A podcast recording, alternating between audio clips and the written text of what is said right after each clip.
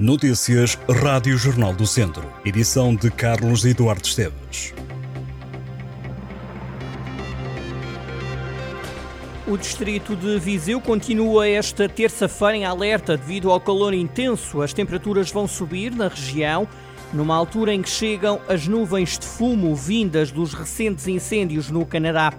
O Instituto Português do Mar e da Atmosfera já garantiu que as nuvens não representam uma ameaça para a saúde explicando que essas nuvens são constituídas por partículas muito pequenas e por gases que não devem afetar as populações que estejam abaixo dos 1100 metros de altitude. Um evento que deverá causar a redução da visibilidade e do brilho do sol.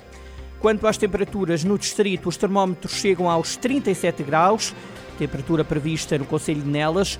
Em Carregal do Sal, Penalva do Castelo e Taboaço, as temperaturas devem atingir 36 graus. São estes os conselhos com a temperatura prevista mais elevada. Quanto ao risco de incêndio, 10 conselhos do distrito estão sob risco muito elevado. Armamar, São João da Pesqueira, Taboaço, Penedono, Moimenta da Beira, Sernancelho, Penalva do Castelo, Mangualde, Nelas e Carregal do Sal. Em risco elevado, esta terça-feira estão Viseu, Tarouca, Castro Daire, Vila Nova de Paiva, São Pedro do Sul, Tondela, Santa Combadão e Sátão. Em risco moderado estão Sinfãs, Rezende, Lamego, Oliveira de Frades, Vozela e Mortágua. A Praça 2 de Maio em Viseu deverá abrir ao público no final de verão, inícios de outono. O anúncio foi feito pelo Presidente da Câmara. Ruas acrescentou que nesta altura a obra está na fase final da parte física e está a decorrer o processo de ocupação daquele espaço localizado no centro da cidade. O Presidente da Câmara de Viseu diz que o objetivo é fazer daquele espaço uma praça da restauração. Fernando Ruas mostra-se confiante de que os vizienses vão gostar do projeto final.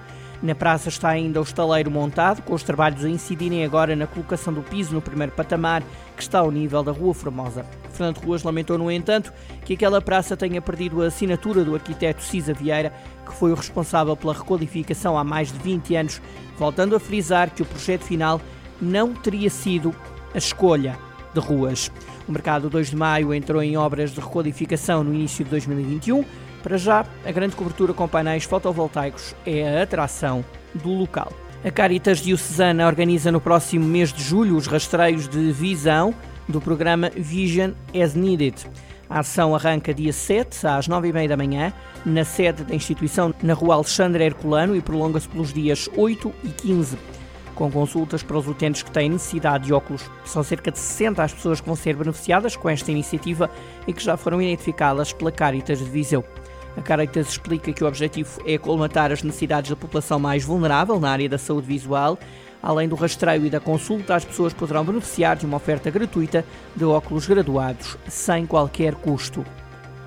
Participantes e organização consideram ter sido um sucesso uma nova edição da Rota da Transumância que durante três dias animou o Conselho de Castro Daire a comprová-lo a persistência dos forasteiros que, mesmo debaixo de altas temperaturas, não arredaram pé para verem os rebanhos subirem à Serra de Montemuro.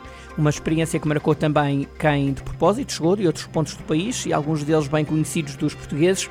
Tony Carreira foi um deles e encaminhar um rebanho de ovelhas ou de cabras pelo monte não foi nada que o amedrontasse, até porque garantiu já o fez na infância. Tony Carreira não foi a única figura conhecida a marcar presença em Ribolhos.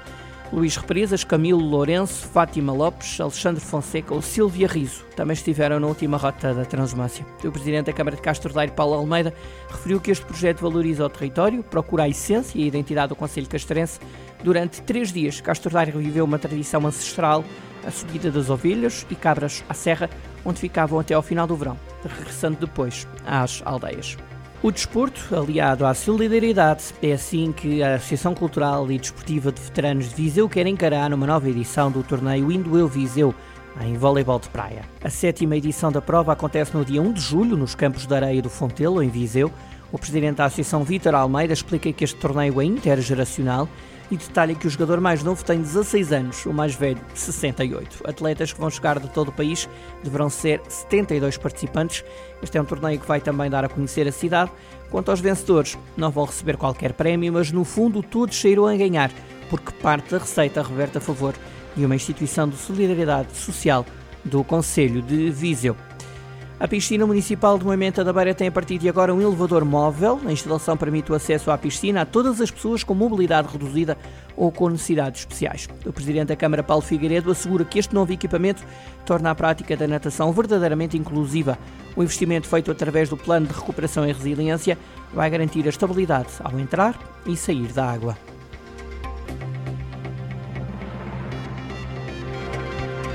Estas e outras notícias em jornaldocentro.pt.